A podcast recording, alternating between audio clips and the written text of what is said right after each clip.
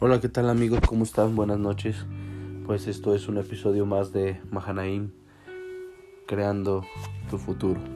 Y pues estoy muy emocionado porque este proyecto está dando para más. Este proyecto está siendo escuchado por todos a través de a través de todo el mundo. Hay gente que nos escucha desde Panamá, otros desde España y saludos para todos aquellos. Les invito a que por favor nos acompañen. Y pues en esta tarde, en esta noche, he querido hablar sobre un libro que leí, el cual se llama Tribu. El escritor es Erwin Rafael McManus, es el pastor de, del ministerio Mosaic ahí en Los Ángeles. Y este libro está increíble.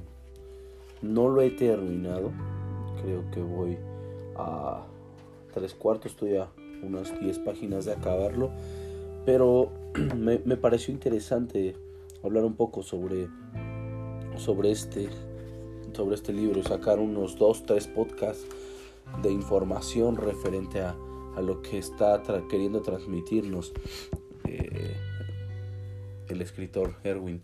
Y, y él empieza narrando cómo cómo el, tuvimos una invasión. De hecho, el capítulo 1 se llama La invasión de los bárbaros. Y narra sí, cómo en Irlanda del Norte y en Escocia tuvieron alguna problemática en 1330. Era cuando eh, quisieron, quisieron apoderarse de, de Escocia los ingleses y por ahí hay personajes famosos como Robert, Robert Bruce o William Wallace, el famoso William Wallace, por ahí también hay una, una película de William Wallace y, narra diciendo como, como uno de sus seguidores del rey, de Robert Bruce, eh, un señor llamado Douglas, eh, se encuentra en un campo de batalla, el rey está a punto de, fallecer, le pide que le saque el corazón, le saca el corazón y, y él decide cuidar ese corazón, guardarlo en una cajita y, durante todos los años de batalla él traía el corazón aquí como si fuera un amuleto. Y cada que él eh, iba hacia un, a una pelea, siempre les decía a sus, valientes, adelante, vengan y escuchen, peleen por el corazón de su rey. Era una frase que, que se quedó grabada para este pueblo peleen por el corazón de su rey.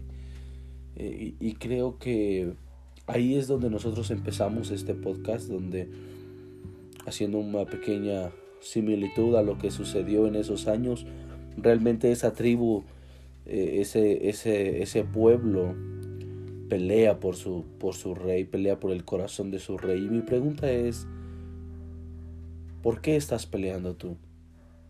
En esta noche me gustaría que te hicieras una pregunta y que, y que muy sinceramente en el corazón te la contestaras y, y, preguntaras, te cuestionaras por qué estás peleando.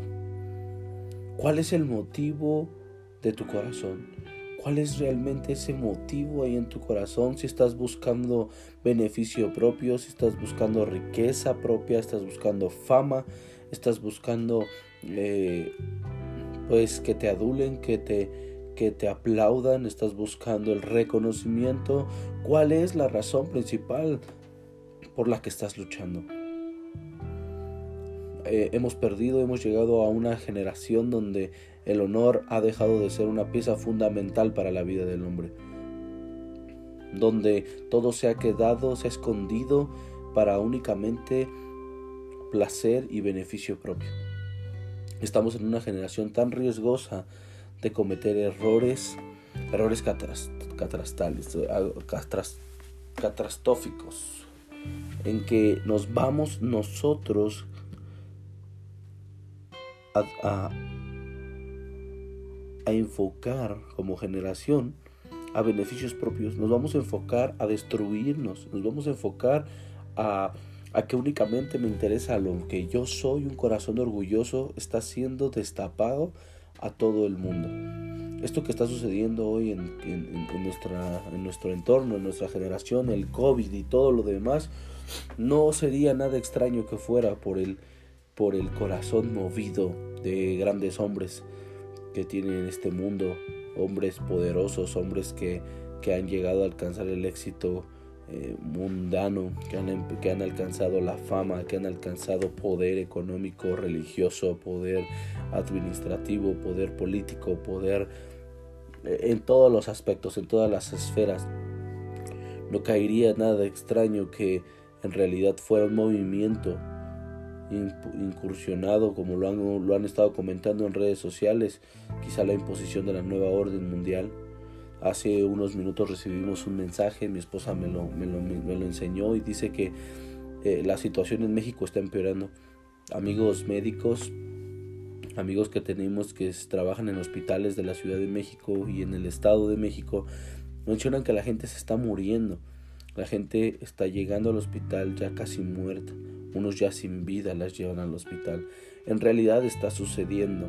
Quiero decirte que no tomes a la ligera lo que está sucediendo en nuestro país. No, no digas, ay, no está pasando nada, ay, esto a mí no me va a pasar. No, en realidad está pasando. Y te voy a invitar a que tomes tus debidas precauciones. Pero mi pregunta es, ¿qué será lo que está moviendo el corazón del hombre? ¿Qué es lo que será? Lo, ¿Qué es lo que está moviendo tu corazón? Lo que está moviendo mi corazón. Y esto hace, me hace recordar la pregunta que Dios le hizo al hombre cuando el hombre peca, cuando el hombre eh, comete el error de desobedecer a Dios y le hace caso a su esposa, adquiere, come el fruto y enseguida sus ojos son destapados. Ellos al escuchar la voz de Dios corren a esconderse, se esconden porque el pecado siempre hace que nos dé vergüenza y corre y quiere y queremos mantenerlo oculto. Y, y corre, se esconde y Dios le hace una pregunta. Adán, ¿dónde estás tú? Eh, es una pregunta muy profunda. No, no, Dios no se estaba refiriendo a físicamente dónde estaba, porque Dios conocía de la ubicación de Adán exacta. Sabía detrás de qué árbol se encontraba, qué tierra estaban pisando sus, sus pies descalzos. En realidad Dios estaba preguntando lo que había en su corazón, porque Adán muy probablemente estaba eh, cavilando, estaba eh, este, ahí pensando en su, cerebro y ahora qué hice y, todo fue culpa de Eva y, lo vemos bien porque su corazón cuando Dios le pregunta dónde estás, eh, Adán destapa lo que hay en su corazón y dice, Señor, te escuché y tuve miedo. Pero esa no era la razón. Después le dice, ¿por qué tuviste miedo? ¿Quién te dijo que estabas desnudo? ¿Acaso comiste del árbol que no debías de comer? Y él dice, Señor, la mujer que tú me diste. Y entonces ahí es destapado el corazón de Adán. Realmente él lo que quería era una, una forma de justificación, una, una, forma de justificarse ante, ante, ante un Dios, ante el Dios que dio todo, al Dios que lo creó, al Dios que se paseaba con él, al Dios que descansaba en él, al Dios que Adán conocía quería justificarse, había empezado a ocupar su mente. Vemos desde ahí lo primero que genera el pecado es, eh, es una guerra mental, es una batalla mental ahí entre tus pensamientos, entre qué hacer, no hacer, a dónde voy, a dónde me dirijo. Y, y empieza a querer trastornarte. El pecado trastorna tu mente. Esto fue lo que pasó. Mi pregunta es, ¿tú peleas por el corazón del rey? Dios tal vez nos está preguntando en esta noche, ¿y dónde estás tú? Este, este podcast lo hemos titulado Los Bárbaros, pero, pero, pero como subtítulo, me gusta poner subtítulos a los temas, yo le pondría, ¿dónde estás tú? ¿Te has preguntado dónde está tu corazón? ¿Te has preguntado dónde está tu mente? ¿Te has preguntado en qué lugar estás parado tú? A veces es muy fácil mirar y, mirar hacia el exterior y ver a los otros, ver lo que está haciendo el gobierno, ver lo que está haciendo tu pareja, ver lo que está haciendo tu esposo, lo que está haciendo tu esposa, lo que está haciendo tu familia, ves lo que están haciendo las demás personas. Y mi pregunta es, ¿y tú? ¿Dónde estás? ¿Dónde estamos cuando Dios nos mira? ¿Cuáles son las razones más profundas de nuestro corazón. Tal vez nos atemoriza porque tal vez hay cosas, hay cosas eh, ocultas en tu corazón Quizá anhelas, anhelas fama, anhelas eh, economía, anhelas riquezas, placeres. Y quizá por eso estás peleando. Quizá joven, tú que me estás escuchando y tal vez estés en una iglesia, en un ministerio y, y yo te quisiera preguntar, ¿por qué tocas la alabanza? ¿Por qué estás tocando en la alabanza, joven? Jovencita, ¿por qué estás tocando en la alabanza? Joven, ¿por qué, ¿por qué predicas? Hijo de pastor, ¿por qué predicas? ¿Cuál es la razón principal por la que predicas? Y no escribo este podcast para juzgar a la gente, no escribo este podcast, no, no, no, no, no grabo este podcast para poder eh, señalar y decir, ah, estos son los motivos exactos de tu corazón. No, escribo, eh, em, redacto este podcast porque yo sé que es necesario que este mensaje sea analizado por los corazones que, que tienen alcance a esta voz, a este, a este ministerio que es Mahanaim creando tu futuro, porque yo sé que es bendición. Si tú no eres cristiano que me estás escuchando, si tú no, tú no tienes una relación con Jesús, yo te quiero hacer una pregunta. ¿Cuál es la razón por la que estás estudiando ingeniería? ¿Cuál es la razón por la que estás siendo, vas a ser licenciado? ¿Cuál es la razón por la que estás vendiendo droga? ¿Cuál es la razón más profunda por la cual te estás drogando? ¿Cuál es la razón eh, primordial por la que, jovencito, estás teniendo relaciones con la persona? Con tu novio, con tu novia, eh, eh, padres de familia, cuál es la razón por la que están engañando a las mujeres, a sus esposas, mujeres, cuál es la razón por la que están engañando a sus maridos. Y tú me podrás contestar, es que eh, yo me drogo porque mis padres me pegaban, yo me drogo porque nunca crecí con mi padre, yo me drogo porque me hicieron mucho daño y yo me drogo y creo que nos hemos estado escudando y acobardando detrás de nuestros árboles porque había miles de árboles, había arbustos, había de todo en el Edén. Adán escogió no sé cuál. ¿Tú cuál estás escogiendo? ¿Cuál es tu arbusto? ¿Cuál es tu árbol? Con el que intentas mitigar la vergüenza, como el que intentas ponerte una careta. ¿Cuál es la hoja que ocupas para poder coserte el delantal de tu vergüenza? Por muchos años mi vida estuvo enfrascada en, en ponerle nombre a ese delantal y ese decía abandono tristeza, dolor, resentimiento, coraje, papá, mamá, ministerio, iglesia. Hasta que no, Dios no trató en mi corazón, hasta que la mirada de Dios no traspasó todo lo que había en mi vida. Entonces yo no pude, yo no pude descubrir realmente los propósitos que había en mi corazón. Yo te voy a invitar a que esta noche empieces a analizar cuál es el deseo de tu corazón, dónde estás tú. ¿Cuál es? ¿Estás luchando por el corazón de tu rey? Porque si nosotros lucháramos por el corazón del rey, entonces haríamos las cosas que el rey nos pide. Entonces haríamos, cumpliríamos el sueño en el corazón de nuestro rey. El sueño de ver llena la tierra de su plenitud. El sueño de predicar que toda criatura escuche el mensaje de salvación. El sueño de ver que no había tinieblas en este lugar, que las tinieblas no prosperan contra la luz el sueño de que nos amemos los unos a los otros como Él nos ha amado. Y ciertamente a veces eso no sucede. Te digo, no sucede porque me ha ocurrido muchas de las ocasiones detesto a mi compañero, muchas de las ocasiones detesto a mi familia, muchas de las ocasiones traiciono a mi familia, traiciono al ministerio, traiciono mi moral, traiciono mi corazón, traiciono todo lo que todo lo que como ser humano somos. Eso es lo que el pecado está causando en nuestras vidas. Eso es lo dañino que puede ser el pecado en el corazón del hombre. Y eso es a lo que Jesús vino a ponerle fin. Y tú debes de entenderlo, debes de comprender que ese orgullo, esa, esa, esa locura que hay dentro de tu corazón, tiene que tener un fin, tiene que haber una vacuna. Y esa vacuna es la salvación de Jesús. Si tú estás allí y, dices, estudié psicología, ¿para qué estudiaste psicología? ¿Cuál es la razón por la que quieres ayudar? A veces me llega mucha gente. tengo el contacto de, tengo el privilegio de poder entrevistar a muchos psicólogos, eh, médicos, psiquiatras por la profesión y por, por, el oficio que nosotros tenemos, que tenemos centros de rehabilitación. Y, y, y por poner un ejemplo, he entrevistado a muchos psicólogos psicólogos que les digo, bueno, ¿y por qué Mahanaí? ¿Por qué escogerías un lugar como Mahanaí? ¿Por qué escogerías trabajar con personas con adicción? ¿Cuál sería el, el, motivo? Muchos no saben qué contestarme, otros contestan una, una respuesta que quiero escuchar o que aparentemente ellos creen que yo quiero escuchar. Es que queremos ayudar a gente. En realidad hay en tu corazón el querer ayudar. En realidad hay algo en tu corazón por querer transformar al mundo, transformar desde tu punto de vista, desde tu, desde tu lugar o es porque, o muchos lo hacen por dinero, lo hacen por números, lo hacen porque es la manera más corta de hacer dinero.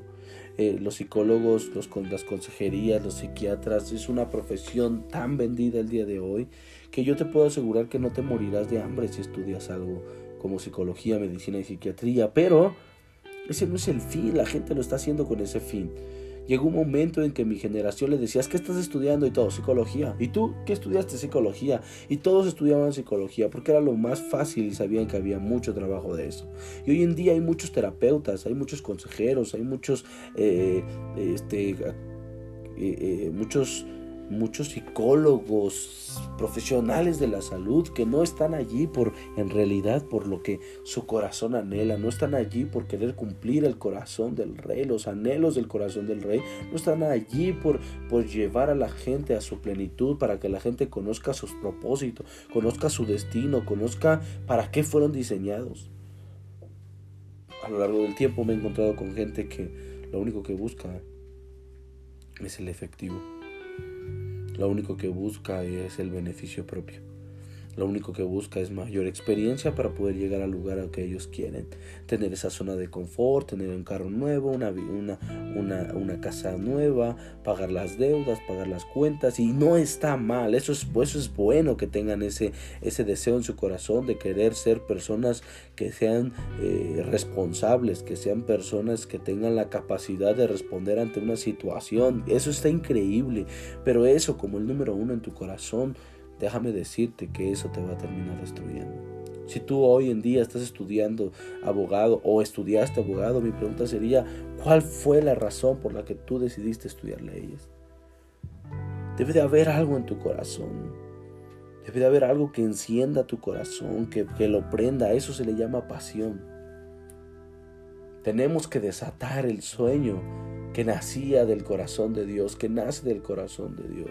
Porque déjame decirte algo, el libro menciona que nos han domesticado, nos han tratado de civilizar la fe y civilizar nuestro lado salvaje. Quizá una de nuestras tragedias en esta época es un número abrumador, un número abrumador de personas y sobre todo personas que profesan a Jesús han sido domesticadas, han sido civilizadas. Han perdido la simplicidad, han perdido lo simple y han buscado la vanagloria, han buscado el orgullo, la soberbia, han buscado que le aplaudan, que le canten, que lo pongan en un pedestal. Han buscado el mal camino, no se han enfocado en el corazón del rey.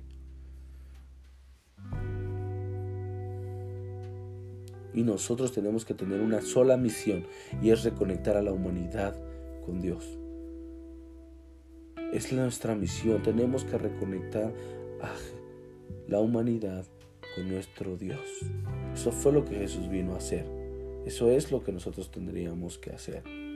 Eso es lo que nosotros tendríamos que estar peleando. Nosotros tendríamos que estar siendo movidos hacia adelante. Tendríamos que ser movidos en pasión, en deseo, en fuego.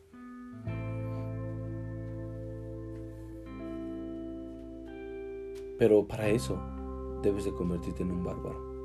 Y un bárbaro no es bienvenido en una civilización, no es bienvenido entre las personas con, modales, no es bienvenido en una, en, una, en una sociedad llena de civilizados o domesticados, como quieras.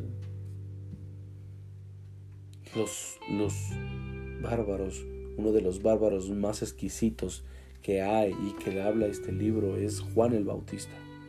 Era un bárbaro, era una persona totalmente fuera de serie. En un tiempo donde los sacerdotes se vestían con lo mejor, en un tiempo donde tenían de lo mejor, en un tiempo donde ellos sacaban riquezas, sacaban riquezas de, lo de la fe del pueblo se levanta un hombre con una verdadera pasión en su corazón. Se levanta un hombre con verdaderos principios en su corazón y peleando y luchando por el corazón de su rey. Luchando y peleando por el corazón de su rey. Su rey sabía que estaba pronto por venir y él estaba consciente de esta situación. Y clamaba Juan el Bautista y decía, y si nosotros podemos ver la vida de Juan, sabremos que en realidad Juan estaba siendo un bárbaro. Era una fe tan apasionada que insultaba a toda la civilización. Es más, no cabía en la civilización. Él tenía que predicar fuera de la ciudad. Él no podía estar dentro de la ciudad. Porque dentro de la ciudad pura gente que levantaba el menique. Pura gente que comía con cubiertos. Pura gente civilizada, domesticada. Y él era un salvaje, era un bárbaro, era una persona que no le tenía miedo a la muerte. Era una persona que estaba dispuesta a declararla que Jesús era su salvación. Él estaba dispuesto y estaba preparando el camino y él estaba dispuesto a que el día que Jesús se presentara ante él, él lo declararía a todo el pueblo que lo estuviera escuchando. Y así lo hizo cuando bautiza a Jesús en realidad Juan empieza a predicar y dice, este es el Cordero que quita el pecado del mundo, he aquí el Cordero. Y él empieza a decir todo a todas las generaciones.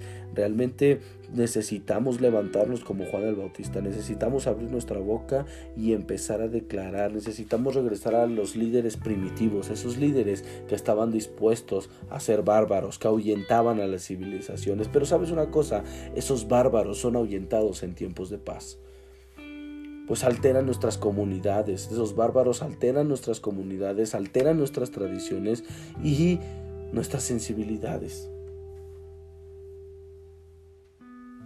Pero cuando hay tiempos de guerra, cuando vienen tiempos de desesperación, en esos tiempos de conflicto, estos marginados, estos hombres que hemos sido catalogados por bárbaros, estos hombres que no encajamos en una civilización, somos bienvenidos e incluso regresados o invitados a regresar. Nos invitan a regresar, nos piden que tomemos lugar, nos piden que nos que, direccionemos. Fue lo que le pasó a Jefté. Fue lo que le pasó a Jefté. Si tú, si tú pudieras oportunidad de leer jueces 11.1 al 11, te vas a dar cuenta que Jefté fue así.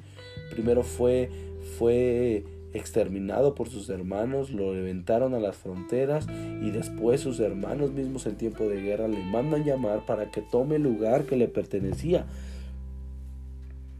El lugar que le pertenecía porque querían que los liderara. ¿Por qué? Porque era una persona, era una persona apasionada, era un bárbaro, una persona que no le tenía miedo a la situación.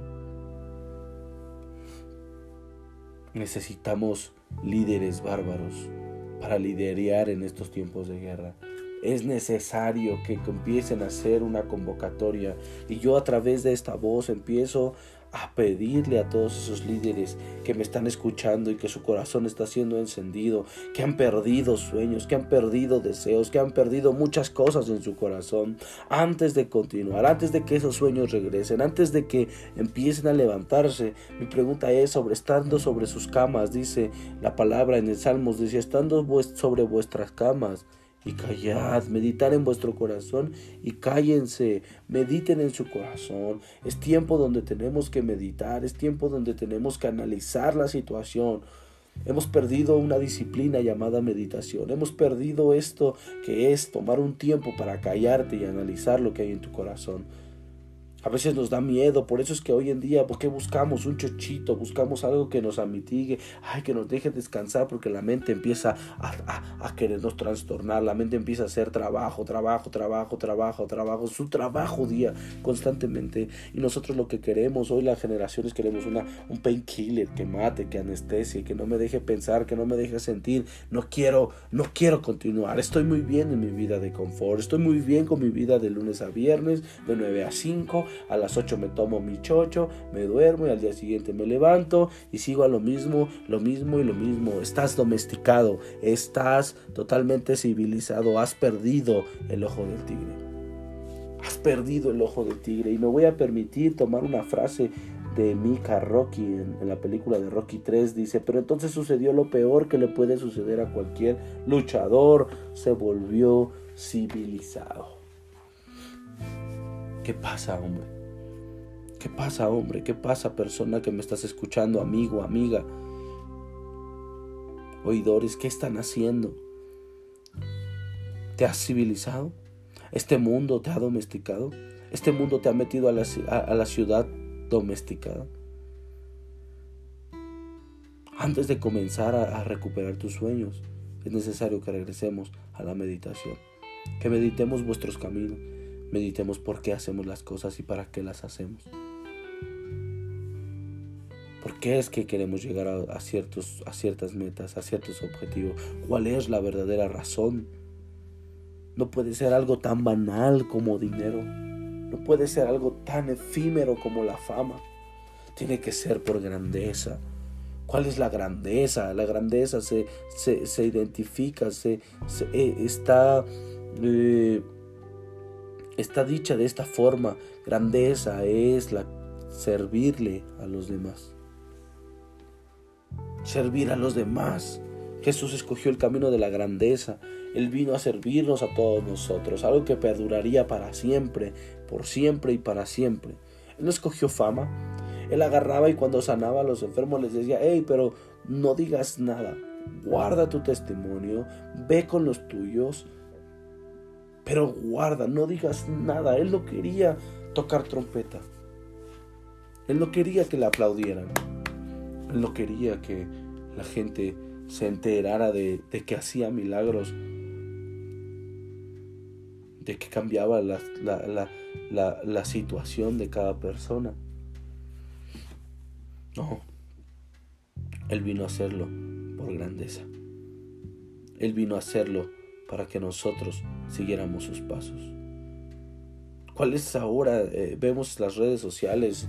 Vine a regalarle ropa a los enfermos. Vine aquí a orar por los, por los de cáncer. Vine por los a orar por los enfermos terminales. Y tocamos trompeta. Te digo tocamos porque me ha pasado, hermano, amigo nos llega a pasar. Es tan fácil que el corazón se desvíe. Es tan fácil que tu mirada se desvíe. Hace unas semanas estaba viendo, la semana pasada estuve viendo El Camino del Peregrino. Por cierto, la recomiendo, la puedes encontrar en YouTube. Está increíble la peli. Y es muy sencillo lo que intenta transmitirnos la, película del progreso del peregrino. Es el, es, el camino del creyente, es el camino de, del hombre en esta tierra. Y cómo es tan fácil. Recordaba una imagen donde él tan, tan, tan fácil de la nada se desvía constantemente del camino. Y es tan débil. Pero siempre está la gracia de Jesús para hacerte volver. Siempre está la, voz de Jesús, eh, el Espíritu Santo siempre regresándote al redil regresándote al redil. Yo puedo ver cómo hoy la vida de mi padre, José Luis Rayón, que está en Illinois, Kankakee, después de años que yo creí que jamás regresaría a, tener una relación con Jesús, hoy su relación es fresca, hoy su relación es mejor, es un viño tan añejado que dices, wow, ha mejorado con el paso de los tiempos. Con el paso del tiempo su relación ha mejorado. Es riquísima, tanto que me regala, tanto que aprendo, tanto que me instruye, tanto que me da.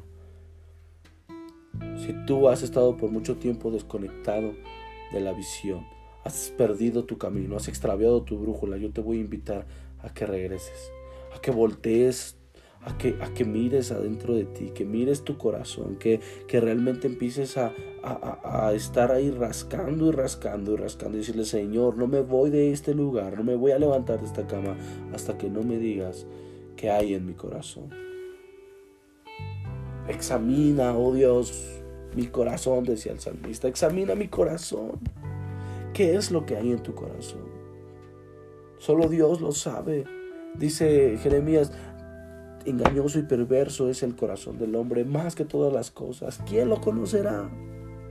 Solo tú que disiernes los pensamientos. Es necesario que hoy empecemos a pedirle a Dios que disierna los pensamientos de nuestro corazón. Que nos dé la capacidad de entenderlos, que nos dé la capacidad de decir esto proviene de ti, esto no, Señor, no quiero esto de mi vida, aléjalo, destruyelo, muévelo de aquí porque no soy lo suficientemente fuerte pero si tú lo eliminas, pero si tú te lo llevas, yo sé que tú puedes hacer maravillas, mi Dios. Yo hago un llamado en esta noche a todos esos hombres que son encendidos a través de este mensaje, que su corazón empieza a latir, que su corazón empieza a palpitar y se sale de su cuerpo, se sale de su pecho, se sale de la coraza y, y su corazón está vivo para que se levanten, para que empiecen a cumplir sus sueños para que salgan de las comodidades de cuatro paredes de una iglesia, que salgan de las comodidades de una oficina, que salgan de las comodidades de un aula, que salgan de las comodidades de un trabajo, que sean las comodidades de donde estén. Salgan de esa comodidad y empiecen a clamar, empiecen a marcar la diferencia y peleen por el corazón de su rey. Peleen por cumplir el anhelo del corazón de su rey. ¿Cuál es? El del comienzo el que él quería tener hijos, quería tener amigos, quería tener una relación, quería amarnos y descansar en, Él, nosotros en Él y Él en nosotros. Levántate, levántate y no seas domesticado. No permitas que la civilización venga a cortarte tu hombría. Esto ha sido todo por hoy. Es el primer capítulo de una serie que vamos a estar hablando del, libro llamado Tribu del pastor Erwin Rafael McManus, líder de Mosaic, Mosaic Estados Unidos y Mosaic México. Si puedes leerlo, está increíble, súper increíble. Lo vas a poder encontrar, es de la la editorial Whitaker House. Whitaker House. Está increíble. Esto es todo. Nos vemos primero Dios en dos días. Estaré grabando el siguiente episodio. Esto que se ha llamado Bárbaros. Gracias.